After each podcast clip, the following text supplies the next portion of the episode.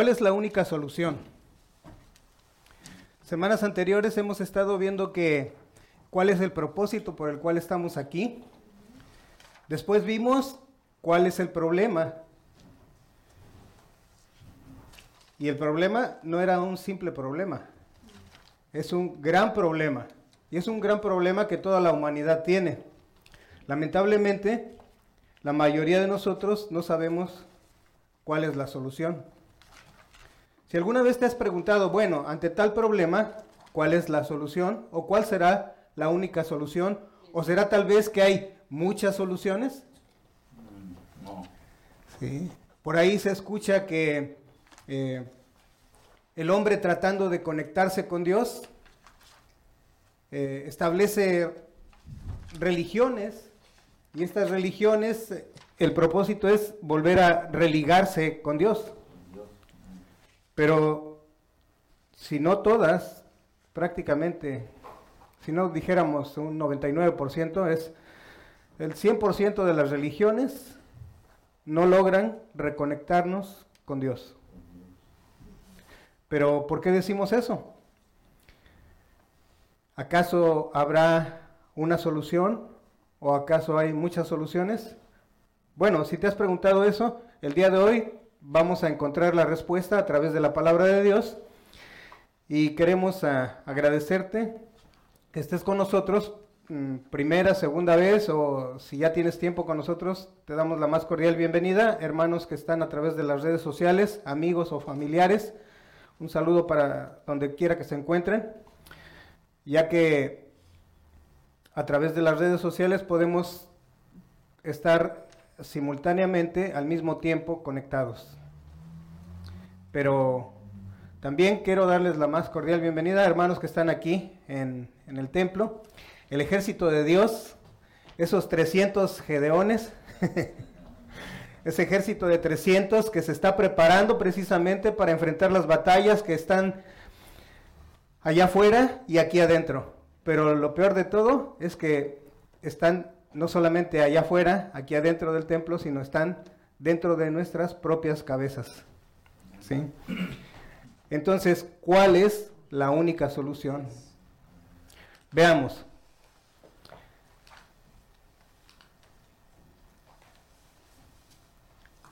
Aquí tenemos eh, las dos eh, sesiones anteriores, las dos, eh, la primera que vimos era ¿por qué estoy aquí?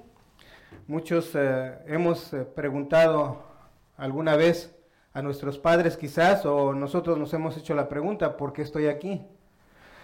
Eh, y máxime nos preguntamos cuando estamos atravesando por problemas, no sé ustedes, pero cuando atravesamos por, problemas decimos, bueno, pero ¿cuál es el propósito de estar aquí sufriendo en este valle de lágrimas, verdad? Decimos. Y pues ahí después vimos cuál era el problema. El problema, eh, ¿recuerdan cuál era el problema de la humanidad? Y el problema de ustedes y el problema mío. El pecado. El pecado, sí, simple y sencillamente, el pecado. Aunque es una palabra muy corta, tiene un significado muy grande. ¿sí? Bienvenido hermano Pedro, qué bueno que estás aquí con nosotros. Entonces, eh, Hoy veremos cuál es la solución, ¿sí? ya que ¿para qué queremos una solución si no, sabemos, si no sabemos que hay un problema? ¿Para qué vamos al médico si no tenemos ninguna enfermedad? Sí. Normalmente, ¿cuántos de ustedes visitan al médico cuando están sanos? Nadie. ¿Qué deberíamos de hacerlo, verdad? ¿Para qué? Para monitorear cómo está nuestro estado de salud físico. Así como, por ejemplo, cuando llevamos nuestro auto al mecánico. dice, ah, ya, ya corrió 3.000 millas, hay que llevarlo para que le hagan qué? Un examen. Un examen y hacerle el cambio de aceite, ¿verdad? Para que siga, si está bien, pues para que siga funcionando bien y tenga una larga vida. vida. Pero ¿qué creen que espiritualmente nosotros no lo hacemos? Bueno, si físicamente a veces a duras penas lo hacemos, espiritualmente, pues menos, ¿verdad? Entonces, eh, ¿qué dijimos que era? Mm, que cuando formamos cuando aceptamos a Cristo como nuestro Salvador, venimos a formar parte de qué? El cuerpo de Cristo. Del cuerpo de Cristo, de la familia, ¿verdad? Este, en este caso, y también eh, decíamos que la, la familia es una qué? Una entidad. ¿Cómo, cómo nos llamamos nosotros que somos qué? ¿Una qué? Una iglesia, ¿verdad? Una iglesia. Una congregación, una reunión de miembros, ¿verdad? Entonces, eh, ahora cuando tú ya eres parte de esa familia, vienes a formar parte de la familia universal, de la familia universal. Por eso podemos ver ahí en la imagen el mundo. Formamos parte de la familia universal, de la iglesia, del cuerpo de Cristo. Eh, nada más que ahora, ya eh, nosotros los que estamos aquí en Santana, el 720 de Spurgeon Street, en Santana, estamos, este, somos parte de la iglesia local, que vendría siendo como un, una, un miembro, ¿verdad? Del, del cuerpo de Cristo. Y cada miembro tiene una, función. una función, ¿sí? Eh, les voy a pedir el favor que cuando estén participando, si, yo sé que ya está mejorándose bastante el sonido, pero para que lo puedan escuchar mejor todavía los hermanos que están en las redes sociales, ¿sí? Bueno, hagan de cuenta que somos de esos este, presentadores de televisión, ¿no? bueno, en- y eh, nuestro texto base, que es el que estamos eh, estudiando para, este, para la clase 101, es eh, Efesios 2.19. Y vamos a leerlo, hay tres, em, tres em, presentaciones de este versículo. Eh, no sé si lo tengan en su Biblia, pero dice así, así que ya no sois extranjeros ni advenedizos, sino ciudadanos de los santos y miembros de la familia de Dios. Esto es lo que dice la palabra de Dios en Reina Valera. Vamos a ver algunas otras traducciones. Entonces, si me ayudan, Por lo tanto, ustedes un segundito, vamos a, ¿La que sigue? A la de tres. Una, dos, tres. Por lo tanto, ustedes ya no son extranjeros, sino conciudadanos de los santos y miembros de la familia de Dios. Ahora veamos algo, una, una presentación diferente. Dice, por lo tanto, ya no somos ni extraños ni extranjeros, sino conciudadanos de los santos y miembros de la familia de Dios. En la primera nos está diciendo Pablo que ustedes ya no son. Ahora nosotros decimos, por lo tanto, ya no. ¿Ya no qué? Ya no somos, ya no somos, ya no somos extraños ni extranjeros, sino que ahora somos conciudadanos. ¿Sí? Conciudadanos. Ahora, ¿qué significa conciudadanos? Bienvenido, Daniel. Este, ¿qué significa conciudadanos?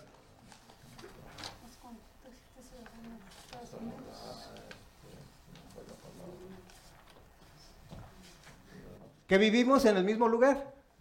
¿Sí? Vivimos en el mismo lugar. Vivimos en este país. ¿qué Sí. Sí, ya bueno, en este caso con ciudadanos de los santos. ¿sí? Y además somos miembros de la familia de Dios. Ok, ya vimos Pablo diciéndonos, o Dios a través de Pablo diciéndonos que ya no somos. Ahora nosotros decimos ya no somos. Y ahora vamos a decirlo personalmente. Dice, por lo tanto, ya no soy extraño o extraña, extranjero o extranjera, sino conciudadano o conciudadana de los santos y miembros de la familia de Dios. ¿Sí? Eso es bien importante. Entonces, eh, yo sé que muchos de ustedes esto ya lo han oído, ya lo han leído, ya lo han analizado, ya lo han memorizado, inclusive algunos, y está bien. Ahora, la parte más importante de toda la palabra de Dios es que, ¿cuál sería? Ah, ya lo sé, ya lo entiendo, ¿y ahora qué? Ponerlo en práctica, ¿sí? Practicarla. Porque si nosotros practicamos y no decimos nada, la gente lo va a notar.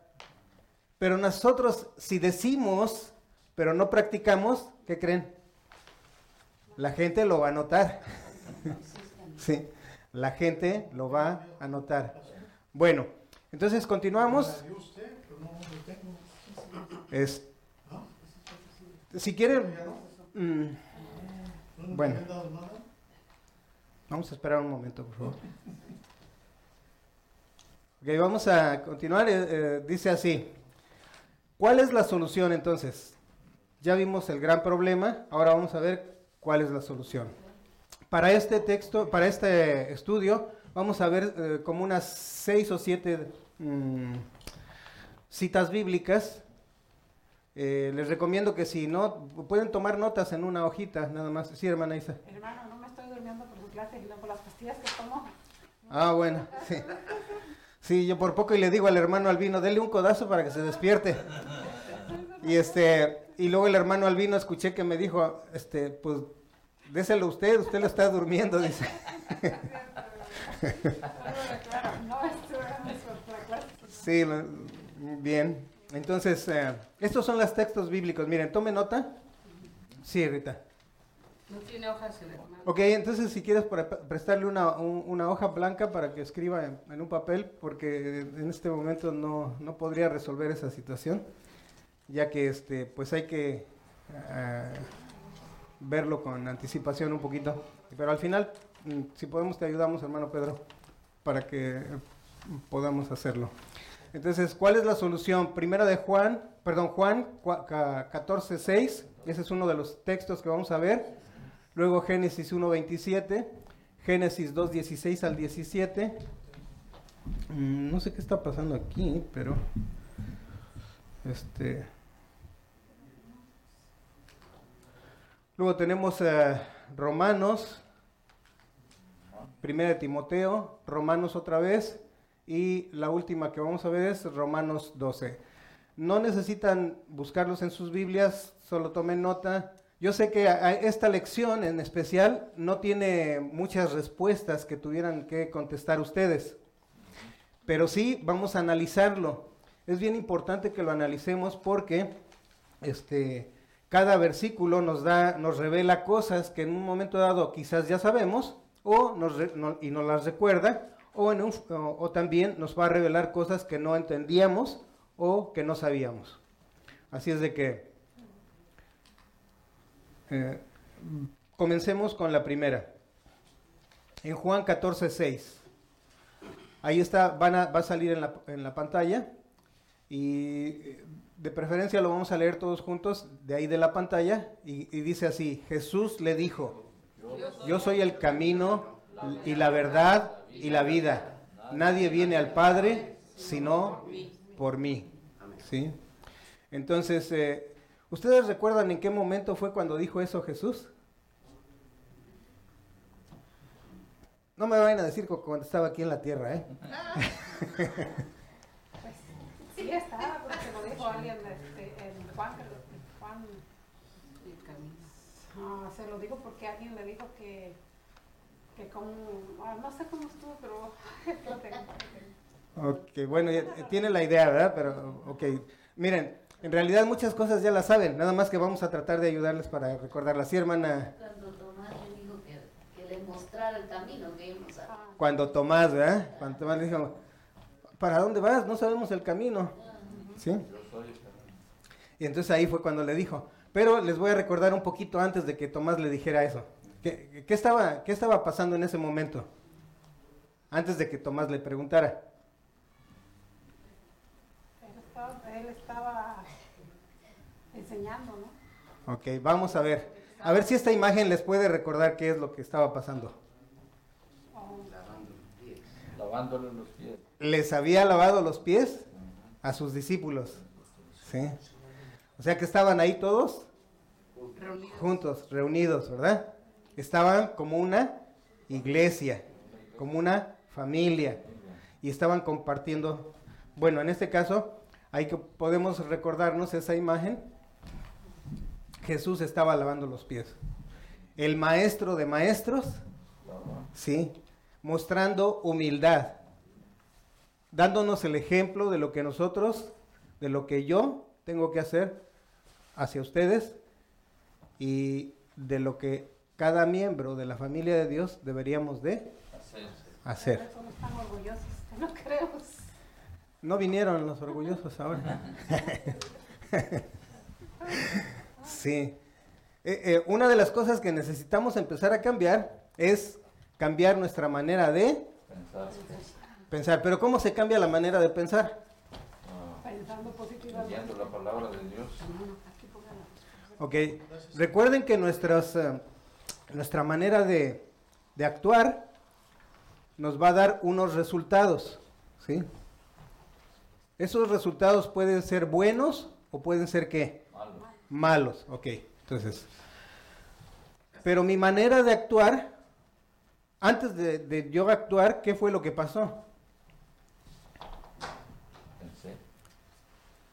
Y después de pensar, lo hice. hay algo en medio de pensar y hacer.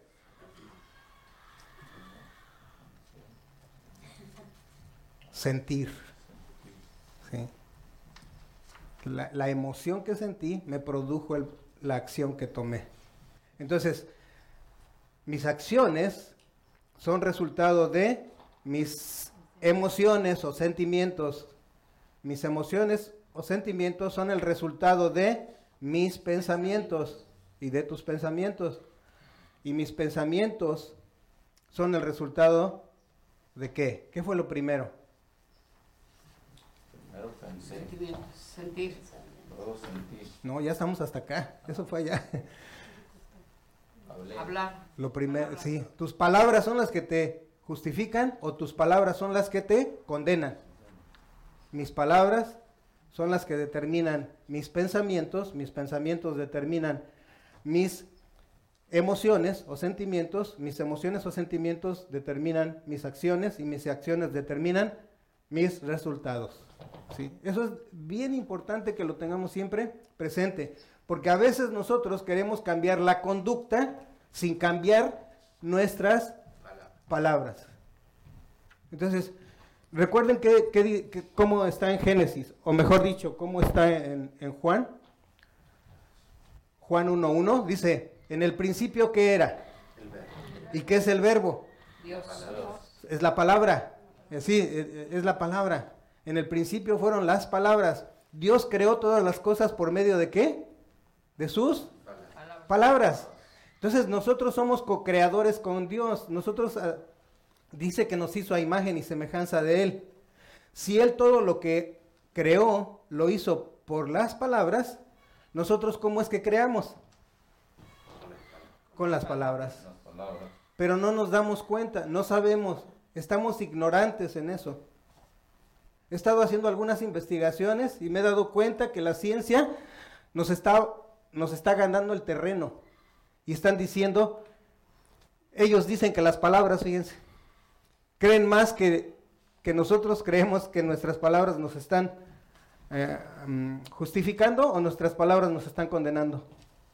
Nosotros los creyentes que tenemos la palabra, no hemos, no nos ha caído el 20. Y les digo por ustedes, no, los digo por mí. Años tras año tras año. Pero ahora, eh, lo que Dios nos va revelando, y si ustedes se los está revelando, entonces hagan lo mismo con los hermanos que están en Cristo ya, para que ellos puedan no pasarse la vida sufriendo y llorando en este valle de lágrimas. ¿sí? Estar conscientes de la presencia de Dios en nuestra vida. Entonces, ¿cuál es la solución? Dijimos. En este caso, Jesús nos pone una muestra de que de- debemos de qué? De ser humildes.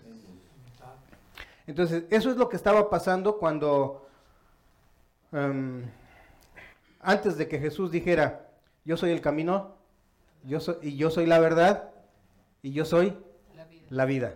¿Sí? Entonces, eh, ¿qué otra cosa estaba sucediendo ahí? Primero les lavó los pies y luego ¿qué pasó? A ver si les, esta imagen les recuerda. La última cena. Estaba en la última cena, ¿sí? La cena de la Pascua. Ese era el momento que estaba.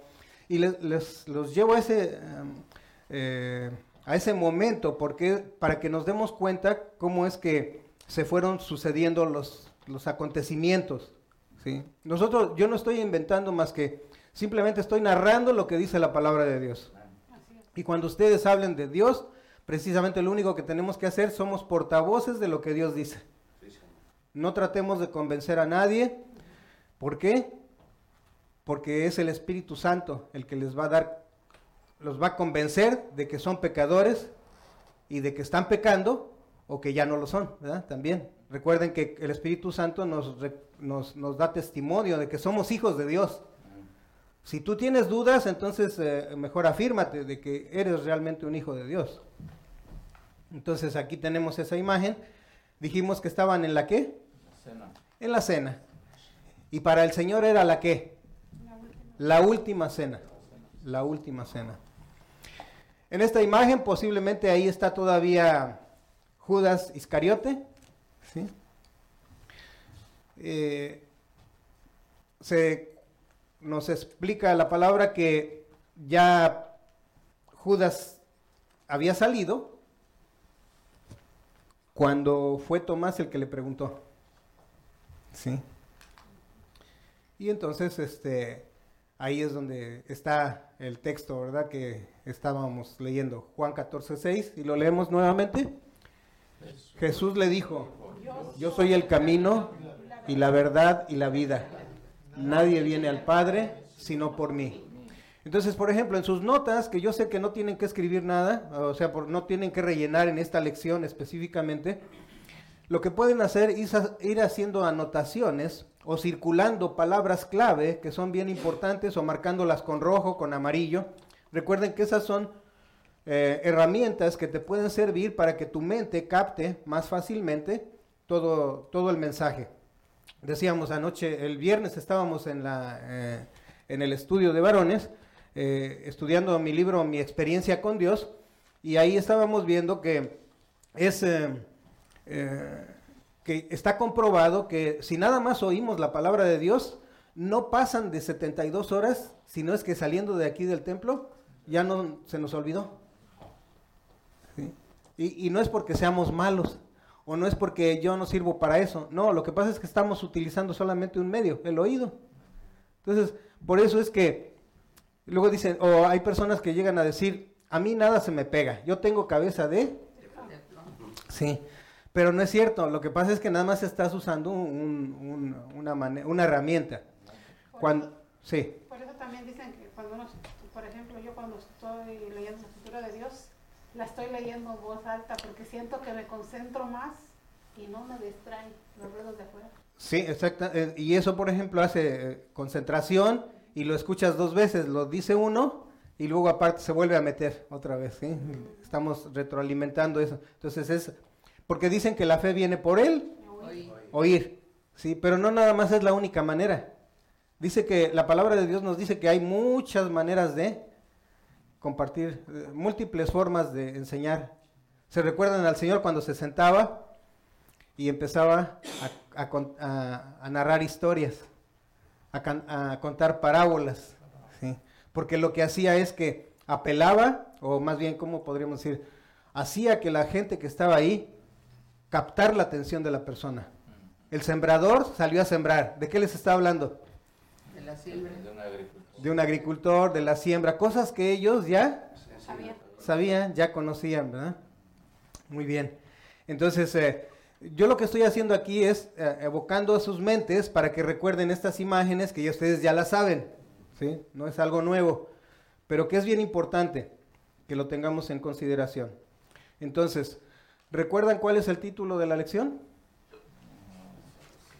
¿Cuál es la solución? Efesios 2, 19. ¿Cuál es la única solución? Sí, ¿no? Ya le estamos agregando él la única, La única. ¿Por qué nos atrevemos a decir que es la única solución? Porque es la única. Porque hablamos. ¿Porque qué? Nadie viene al Padre sino no hay otro. Porque Porque nadie viene al de Padre. Porque es la palabra de Viene Dios. Jesucristo. ¿Qué fue lo que dijo Jesús cuando estaba siendo queriendo ser tentado? Escrito está. Porque escrito está, ¿sí? Entonces, ¿por qué decimos que es la única solución? Porque es- Porque escrito está, ¿sí? Ahí tenemos que entender, pues, solución de qué. ¿Solución de qué? De la lección anterior, porque somos pecadores, la solución al pecado. La solución al pecado, ¿sí?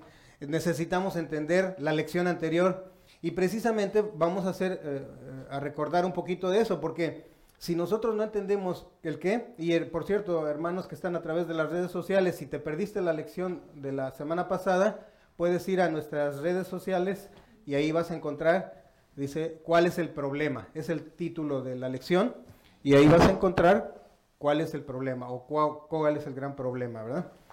Entonces, continuamos. Eh, ¿Cuál es la solución? Dice, mm, Jesucristo ha resuelto el problema, según lo que hemos visto, ¿verdad? De nuestros pecados. Ahora, si lo personal, esta frasecita, si la personalizamos, ¿cómo diría? Jesucristo Jesús ha ha resuelto resuelto mi problema. Bien, Jesucristo ha resuelto el problema de mis pecados, de mis pecados, ¿verdad? Sí, normalmente decimos del pecado, aunque se, eh, se habla del pecado original, ¿sí? Pero no es que Jesucristo automáticamente solucionó el pecado original, no, no es así. Porque parecería, inclusive algunos han interpretado eso, que dice, es que aquí dice en la Biblia que Jesús, sí, sí, pero para todo aquel que en él cree. ¿sí? No es automático. No es porque tu mamá, decíamos la semana pasada, es que mi mamá era cristiana. es que mi mamá me llevaba a la iglesia. No, eso no, nada que ver. Son arbustes, artimañas eh, del enemigo, embustes más bien de- del enemigo. Para que digamos, para que nosotros no busquemos por nuestra propia cuenta cuál es la verdad. Entonces, eh, otro de los textos que, que vimos o que vamos a leer es Génesis 1.27. Génesis 1.27.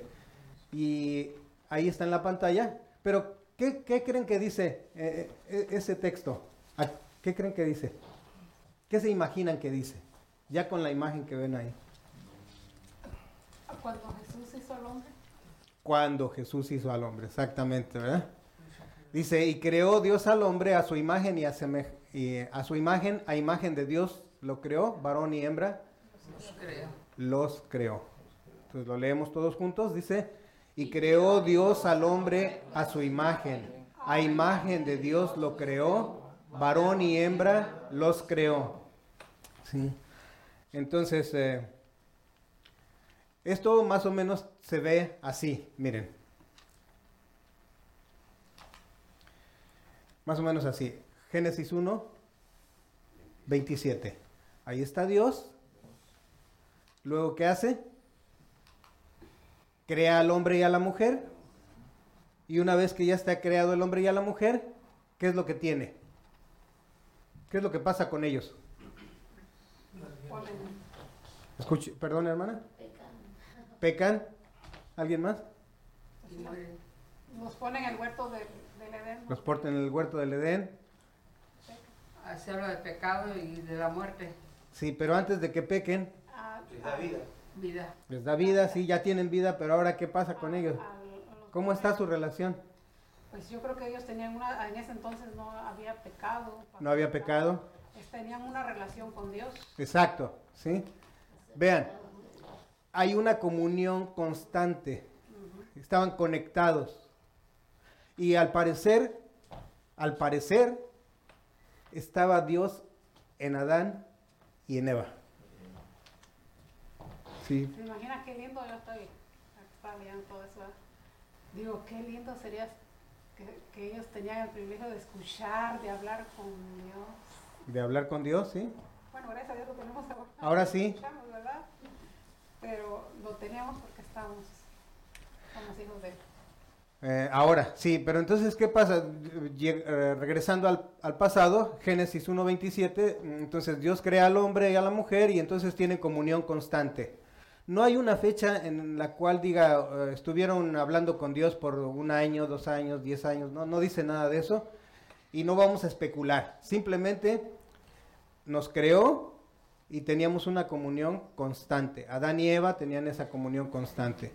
Pero entonces después de eso, ahora sí viene y les da una una instrucción, una advertencia, les da una instrucción.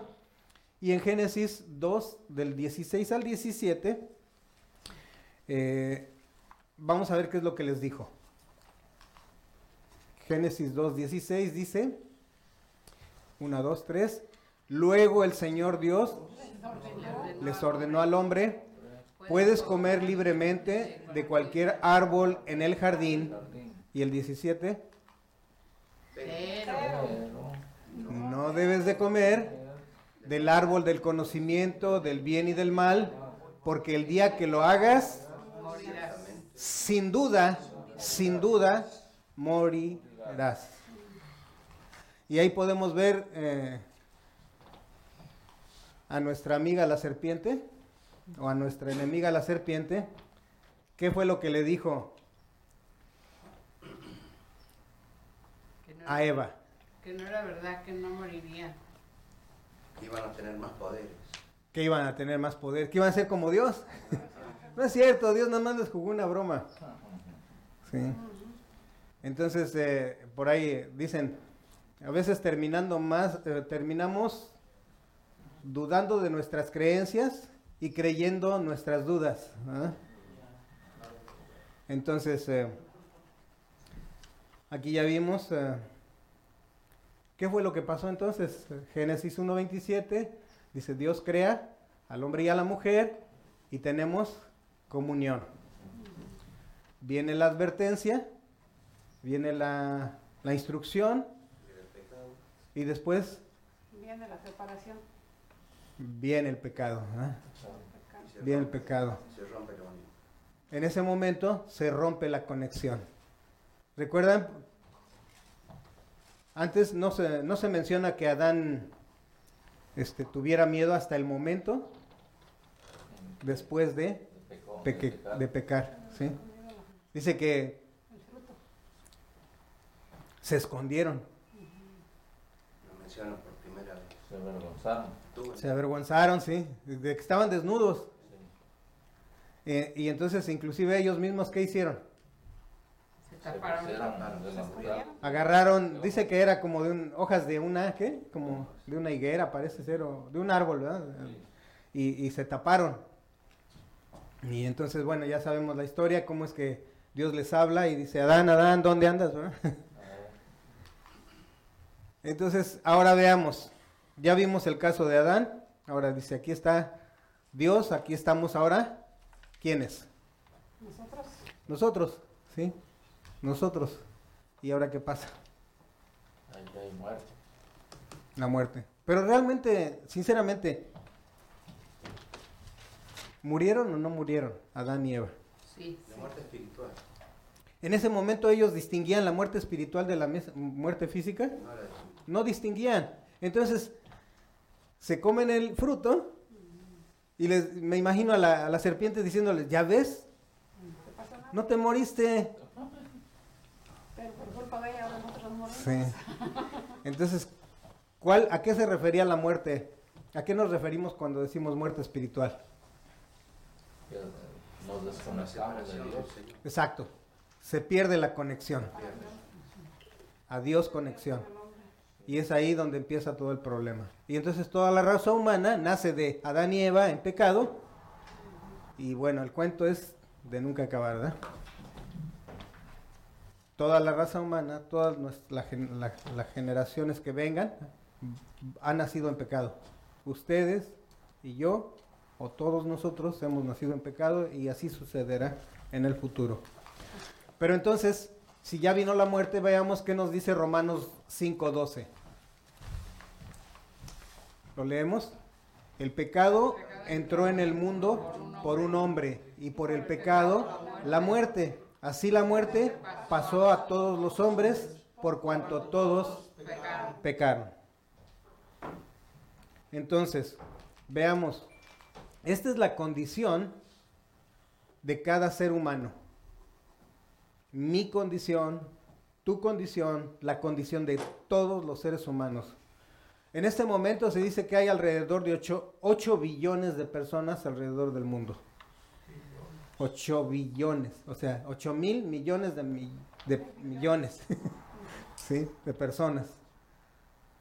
Pero fíjense que, y dicen que ya el mundo está bien poblado. ¿Ustedes creen que está bien poblado? ¿El mundo?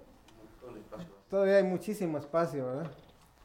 Es más, por ejemplo, Japón, ya ven cómo está. Es una islita chiquita y hay millones de gente. Ahora, el territorio, hay territorio todavía para poblar. No se diga uno, ¿cuál es el país más poblado del mundo? China. China, ¿verdad? Yo antes pensaba que el más poblado del mundo era México, ¿verdad? Porque también hay es, por montones de gente, pero eran en, en lugares muy pequeños en realidad. Entonces, pero ¿cuál es la condición de cada ser humano? Número uno, Todos. todos pecamos. Número dos, todos morimos. Número tres, todos seremos juzgados por Dios. Número cuatro, todos merecemos. Y para los que no saben qué es el lago de fuego, es lo que viene después del infierno.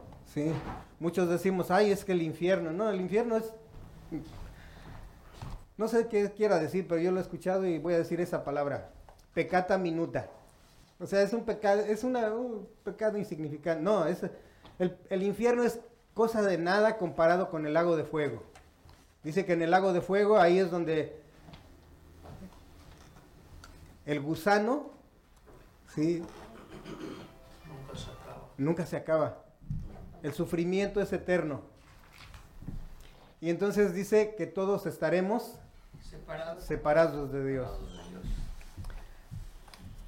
En el futuro, pero también en el presente si es que no estás en los caminos de Dios, si, no es que, si es que no has aceptado a Jesús como tu Salvador. O sea, y ahí podemos empezar a ver el mundo de los demás, de nuestros familiares, amigos, vecinos, que en realidad, ¿qué es lo que ha pasado con ellos? No quieren saber nada de Dios, pero eh, recuerden que nosotros no podemos estarles hablando solamente de que busquen a Dios, busquen a Dios, busquen a Dios, cuando nosotros muchas veces ellos ven que nosotros tampoco lo buscamos. ¿sí? No cambiamos. O nada más porque, ay, si tú nada más porque eres cadochero. O sea, cada ocho días vas a la iglesia, entonces ahora sí ya quieres que yo vaya. Normalmente casi el ser humano es así. Cuando uno no hace las cosas, no dice nada. Cuando uno las hace, ya quiere que todos los demás las hagan. Y lamentablemente, eh, no es que esté mal, pero la mejor manera es eh, que vean en nosotros el cambio, que, se, la transformación. Yo en años anteriores les he mencionado que mm, mi, mi nieto no sabía esto, quizás hoy lo va a escuchar por primera vez. A mí me decían chin chin el teporocho, porque era un alcohólico, ¿sí? Era un alcohólico y no es algo que sea digno de alabarse, ni para estarse presumiendo, al contrario, pero gracias a Dios me sacó de ahí, aunque yo pensé al principio que yo tenía fuerza de voluntad, en, mi ignorancia, pero Dios me ha sacado de ahí y de otras cosas, ¿verdad? Pero eso es la, así algo que se ve. Lo que decíamos, lo que no se ve son los pensamientos. El rencor, la ira. Bueno, la ira sí se ve, pero el resentimiento muchas veces está uno sonriendo, pero por dentro se está uno carcomiendo. La falta de perdón. ¿sí? La falta de perdón será un pecado. Sí. Sí. Es un pecado. Sí, claro. Sí, hermano Albino. Tengo un, un comentario, hermano. Adelante. Precisamente hablando de, de perdón, tengo una hermanita que es mi hermana de De sangre. biológica, Sí, que es testigo de Jehová. sí. Y, y ella no sabe perdonar. Ella dice que por qué tiene que perdonar si ella no les hace nada. Porque le digo, porque critican a mis hermanitos los demás, porque unos son borrachitos y los critican. Le digo, pero es que mira, la, que ti- la primera que tienes que cambiar eres tú. Porque si tú te, te escuchan que tú los criticas, bueno, van a decir, ¿y, para qué, voy, para qué voy a cambiar si voy a ser como ella? Sí, Le digo, entonces, primero yo tengo que cambiar. sí, así es la, la cosa, ¿verdad? Y luego no sabe perdonar, pero digo, bueno, ¿y qué? Tú lees mucho, porque ellos se saben la escritura de memoria, Sí. testigos de Jehová. Igual que los fariseos, ¿verdad? Ah, y, digo, y bueno, ¿y por qué no has leído la, la escritura? Ahí está. que si tú no perdonas, tampoco Dios te va a perdonar. Pero no, no la saco de ahí. Sí, realmente, mm, más que nada, a veces cuando, pues es por falta de conocimiento, todo esto. Una cosa es que sepamos la letra y ahí sí, la letra mata, cuando nada más es in- a nivel intelectual. Pero cuando lo haces ya una experiencia personal, entonces cambia, sí, hermana. Pero es pero es bien importante, ¿verdad? Porque nosotros, los que nos decimos cristianos, cuando nosotros aceptamos a Cristo, es como si se nos cae una escama, pero ellos, de por sí, toda la familia de ellos, así son. Son muy rencorosos. Albino era muy rencoroso. Ujú. Él, alguien le decía algo y también, igual que yo, no perdonaba. Pero gracias a Dios, porque cuando él llegó a los pies de Cristo, él ya ca- cambió en ese sentido. Bien, y eso básicamente no fue de la noche a la mañana, ¿verdad? ¿no? Nos cuesta trabajo, sí. Y es el, el proceso de santificación. Ya Dios nos apartó, dice ahora eh, santos, ¿verdad? Eh, creo que el, el pastor Mario nos estaba comentando ayer precisamente en una junta, ¿verdad? Decía que cómo es que el ejército de su país iba y reclutaba a la gente, los sacaba y los apartaba. ¿Para qué? Para que fueran parte del ejército, ¿sí? A combatir. Entonces nosotros, de alguna manera, cuando Dios nos aparta, también nos separa y estamos aquí, en este lugar, es un lugar de entrenamiento espiritual, donde está precisamente separándonos para que nos vaya perfeccionando. Dice que Dios se perfecciona en dónde? En. En nuestras debilidades, en mi debilidad. Va corrigiendo eso que está mal. Y entonces, eh, lamentablemente, la mayoría, incluyendo a los que nos decimos cristianos, o que nos nombran cristianos, este, no tenemos conocimiento. No, escudriñamos la palabra de Dios. Inclusive, para empezar, ¿qué es escudriñar? Ni entendemos qué es escudriñar. Escudriñar es analizar, indagar, desmenuzar. ¿sí? Pero ¿qué hacemos?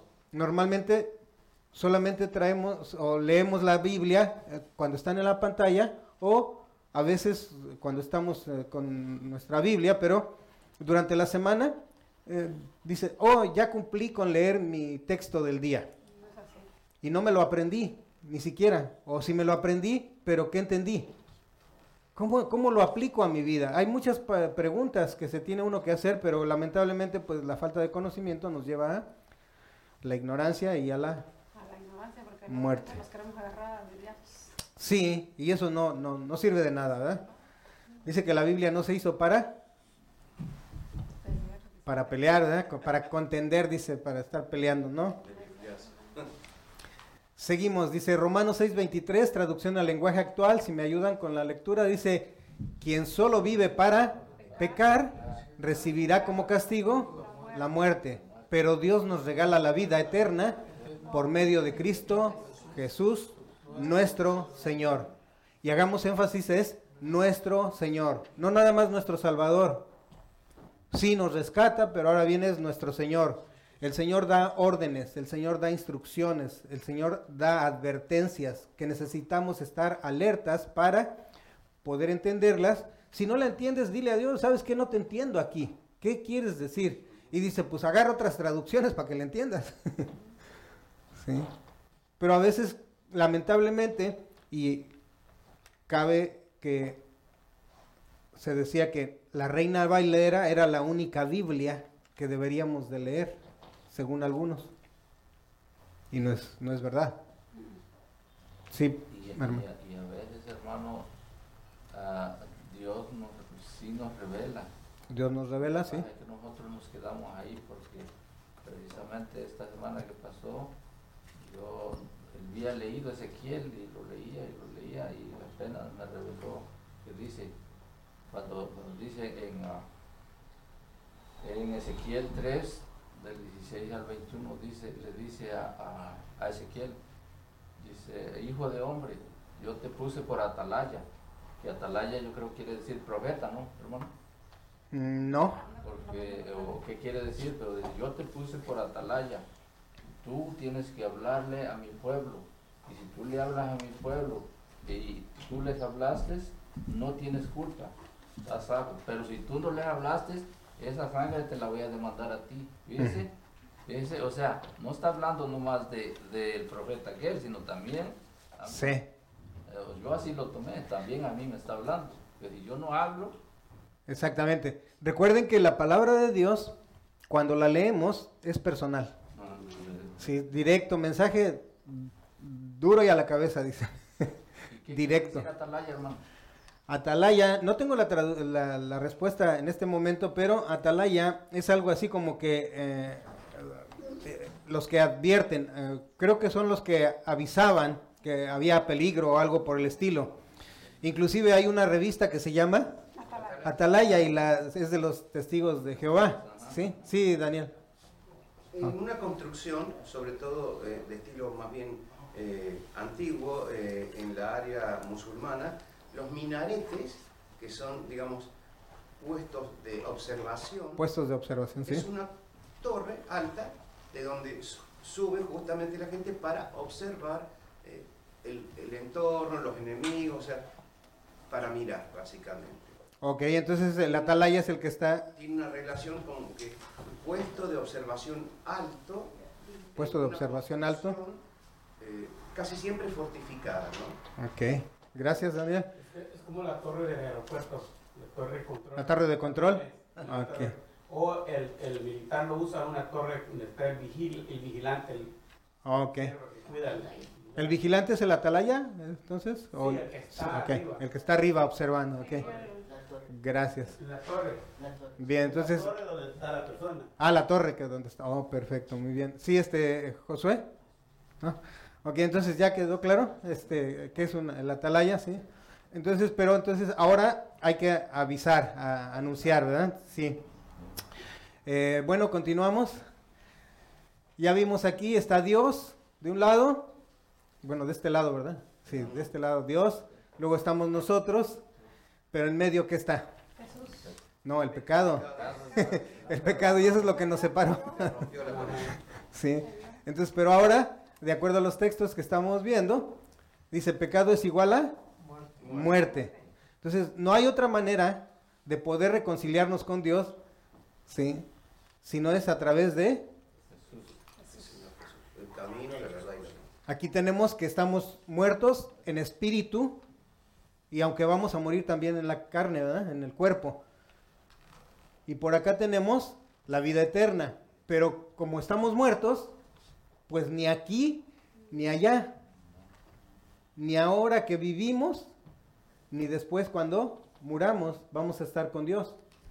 Pero dijimos que Romanos 6:23 nos da la solución. Y ahí es solamente Jesús. O sea, toma sentido de cuando decimos que la solución, o mejor dicho, la única, ¿cuál es la única solución? Sí.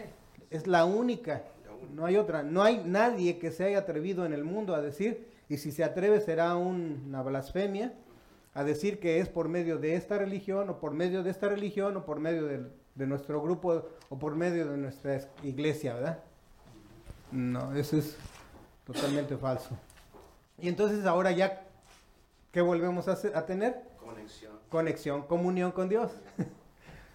Ahora no vamos a, a conectarnos con Dios cuando nos muramos, ya estamos conectados desde ya. Dice que el Espíritu Santo nos qué? Nos selló, te selló, me selló, para los que creemos, ¿verdad? Y así se va dando.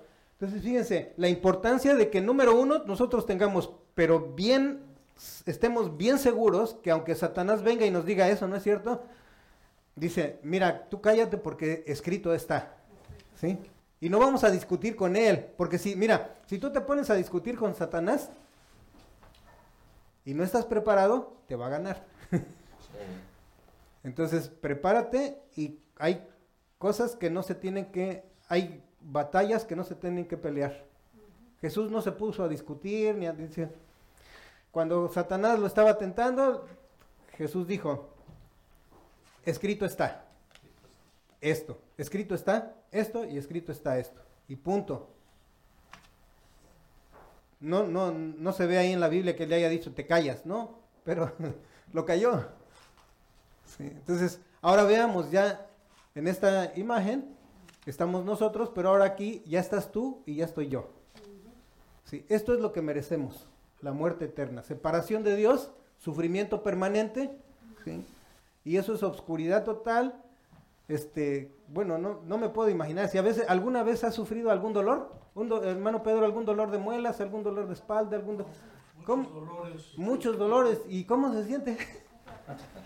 Uno a veces hasta ya, ay, ya, llévame, Señor, ¿no? Yo veía el caso cuando Rita estaba atravesando los momentos más difíciles de, su, de la enfermedad, mejor dicho, no de su enfermedad, de la enfermedad que tenía. A veces decía, ya, Señor, llévame. Conocemos que hay personas que dicen, ya, ya no quiero estar aquí.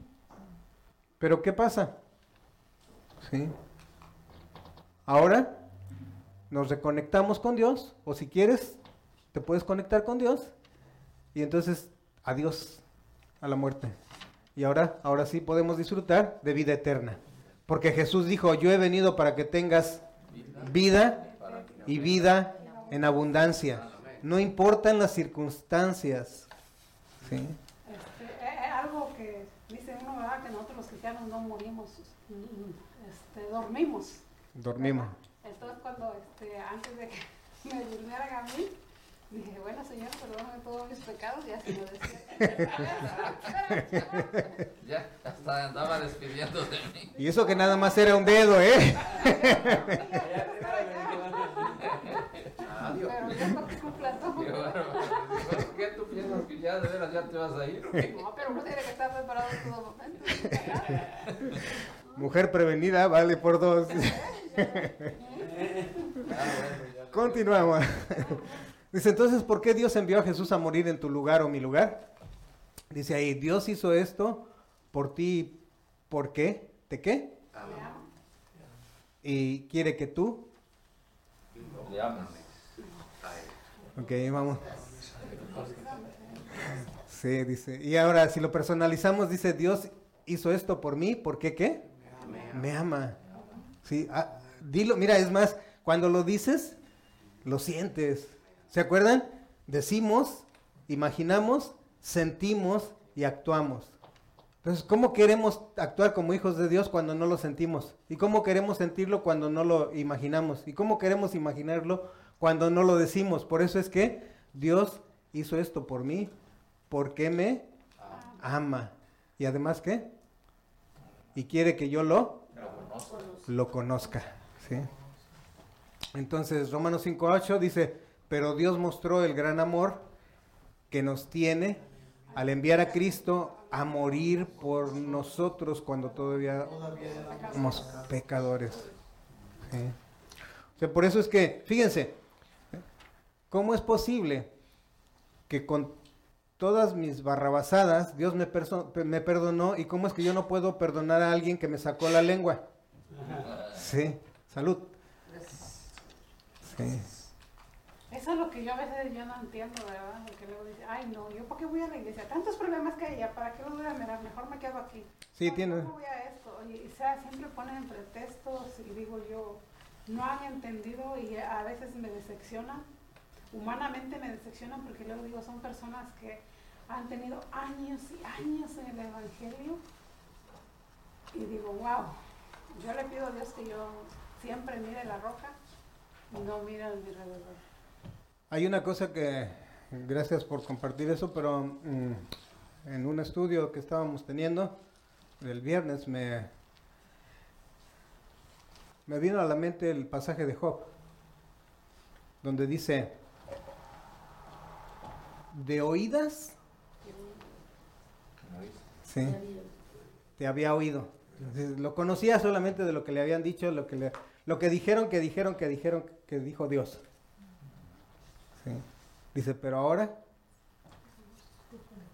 mis ojos Te han visto. ¿ah? Ahora te puedo ver. Entonces, aquí la cuestión es esta, hermanos. Pueden estar escuchando este, este estudio una y otra vez, una y otra vez, una y otra vez, una y otra vez, pero lo más importante es que su experiencia personal con Él. Aquí el importante no es el que se para aquí. Inclusive, si fuera posible que no apareciera la imagen de Andrés, sería mejor. Porque en realidad mm, la, la idea es conectarlos con Dios, no conmigo. no que dependan del, del predicador, mm, del pastor, no, el pastor, su, eh, su labor es darnos el mensaje, pero está hablando, eh, es la palabra de Dios a través del pastor, es a, través de los servidores, es como, como Dios actúa. Entonces, decíamos aquí, continuamos, dice, ya casi estamos por terminar, dice, Dios está a un lado y nosotros, ¿en dónde? En el otro lado. Cristo, Jesús, hecho hombre, está en medio para juntarnos, dando su vida por la humanidad, por ti, por mí. ¿sí? A veces me cuesta trabajo porque eh, en el caso, eh, mencionarlos a ustedes como pecadores primero, me cuesta trabajo porque eh, mi mamá me enseñó que decía, el burro por delante, ¿sí? O sea que primero tenía que decir yo, el pecador soy yo. Como decía mi mamá, el burro hablando de orejas. Y aquí, primera de Timoteo 2.5, ¿cómo dice? Porque hay Porque hay un solo Dios y un solo mediador entre Dios y los hombres, Jesucristo hombre. Entonces, ¿por qué Dios envió a Jesús a morir en tu lugar o en mi lugar? Dice, Dios hizo esto por ti porque te ama y quiere que tú lo conozcas a Él. ¿sí? Eh, ¿Se acuerdan cuando Jesús dijo, y esta es la vida eterna? Que te conozcan a ti, el único Dios verdadero, y al que enviaste, ¿verdad? A Jesucristo. Bueno, aquí dice que ¿qué hizo Dios? Dios ya hizo su parte para restaurar nuestra relación con Él. ¿Él qué? La. Él tomó la iniciativa. Ahora espera que nosotros. ¿Qué? Dice, aquí está, lo leemos. Dios ya hizo su parte para restaurar nuestra relación con Él. Él tomó la iniciativa. Ahora espera que tú aceptes lo que Él hizo Por ti y por mí. ¿verdad? Entonces es bien importante.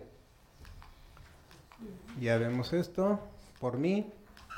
Aquí lo leemos personalizado. Dios ya hizo su parte para restaurar mi relación con Él. Él tomó la iniciativa. Ahora espera que yo acepte lo que Él hizo Por mí. Entonces, ¿cuál es la única solución? ¿Cuál? Jesucristo. Cristo.